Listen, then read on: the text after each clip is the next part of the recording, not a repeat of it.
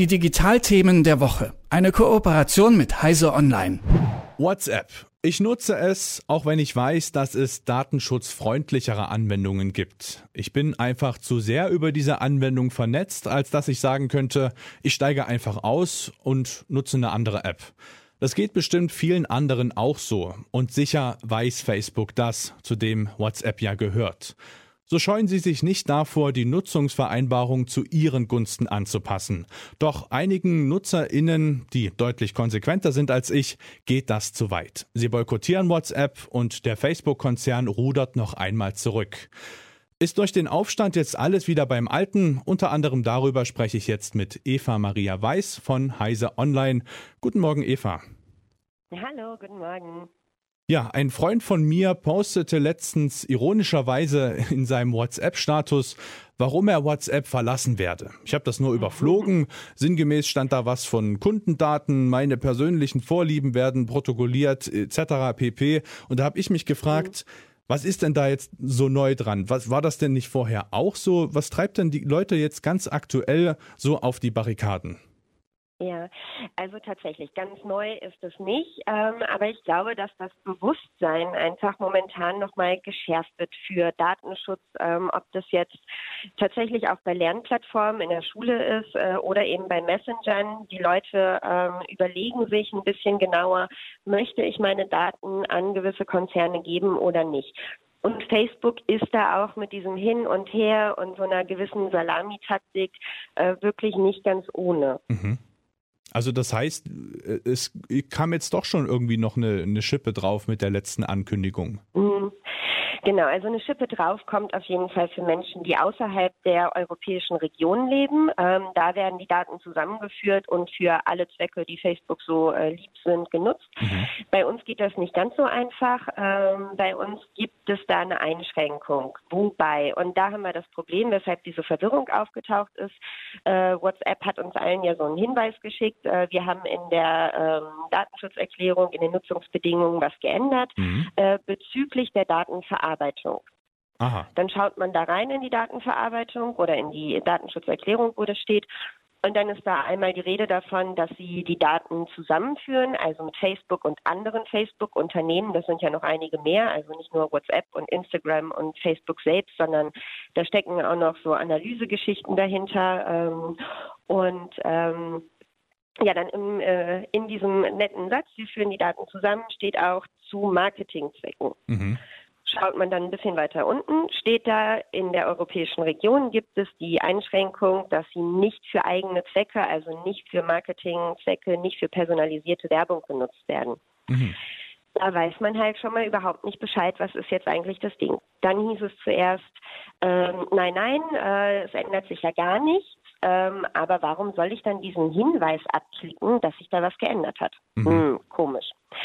Jetzt rudern sie komplett zurück und sagen, nee, nee, also 8. Februar ist äh, jetzt raus. Äh, das war eigentlich der Stichtag, bis zu dem man äh, zugestimmt haben musste, den neuen Nutzungsbedingungen. Und äh, jetzt heißt es in dieser, ähm, ja, in dieser, diesem Aufschub, ähm, nein, also äh, wir nutzen keine Kontakte, wir nutzen keine Standortdaten, das können wir alles gar nicht einsehen. Wir sind aber alle immer davon ausgegangen, dass WhatsApp zumindest diese Daten, also diese Metadaten ähm, sehen kann, äh, ausliest und eben auch äh, mit Facebook teilt. Also auch vorher schon. Genau, auch ja. vorher schon. Ähm, es gab da auch schon mal, also ursprünglich war es so, dass äh, als Facebook WhatsApp gekauft hat, äh, es die Bedingung war wettbewerbsrechtlich, dass die Daten nicht zusammengeführt werden dürfen. Mhm. Und dann gab es tatsächlich äh, eine Strafe, äh, schon mal ein Bußgeld von der EU-Kommission in Höhe von 110 Millionen Euro, weil die Daten eben doch zum Teil zusammengeführt wurden. Mhm. Und äh, gehe ich jetzt mal davon aus, die Salami, äh, Salamitaktik wird mir zu viel, das ist mir zu viel hin und her und das ist zu unübersichtlich. Ja. Welche Alternativen habe ich denn? Da gibt es Telegram oder Signal. Äh, wo liegt denn da der Unterschied gerade zwischen diesen beiden Plattformen, die ja jetzt ja schon man, die man oft hört?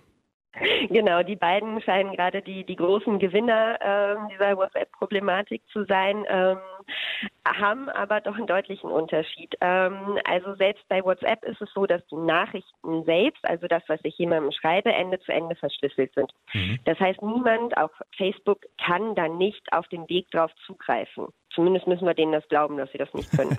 ähm, das, äh, nachprüfen kann man es in dem Fall nicht. Bei Signal geht das. Ähm, da sind die Nachrichten auch Ende zu Ende verschlüsselt, also werden nicht zwischendurch auf dem Server nochmal entschlüsselt und dann wieder verschlüsselt. Ähm, bei Telegram ist das anders. Da liegen alle Nachrichten, die ich darüber mit anderen Leuten äh, teile, die ich denen schicke, äh, offen auf dem Server. Das heißt, Telegram kann alle Nachrichten tatsächlich mitlesen. Aha. Okay, also ist das dann doch nicht die topsichere Variante, von der immer alle sprechen eigentlich? ja, nee, also in, in der Hinsicht äh, ist es nicht unbedingt äh, so richtig sicher. Und äh, wie sieht das mit Signal aus? Macht, macht diese App das besser? Die macht das besser. Ähm, genau, soweit man das äh, überprüfen kann, ähm, sind da die Nachrichten verschlüsselt ähm, werden eben nicht von Signal irgendwo mitgelesen. Das Problem ist momentan halt äh, ein bisschen, dass die App ja unter den vielen, vielen neuen Nutzern ähm, teilweise wirklich zusammenbricht. Mhm. Ähm, da waren sie nicht drauf ausgerichtet. Ich hoffe aber, äh, dass sich das ändert. Sie sind dabei, aufzustocken, aufzustocken, aufzustocken. Und ich glaube, ähm, dass wir davon ausgehen können, dass sie das auch hinbekommen. Also ist es in absehbarer Zeit schon möglich, dass wir uns alle dann bei Signal wieder treffen, alle WhatsApp-Kontakte. Möglich äh, wäre das sicherlich, genau. Also Signal hat auch so ein bisschen den Plan, den Massenmarkt ähm, zu erreichen mhm. und nicht so ein Nischenprodukt zu bleiben, wie sie bisher waren. Ähm, es gibt auch fast dieselben Funktionen wie bei WhatsApp. Ähm, von daher ist der Wechsel eigentlich ein relativ leichter. Signal ist auch kostenlos, also da kann man einfach umsteigen. Sagt Eva Maria Weiß von Heise Online. Vielen Dank für deine Zeit. Ja, gerne, ich danke. Die Digitalthemen der Woche. Eine Kooperation mit Heise Online.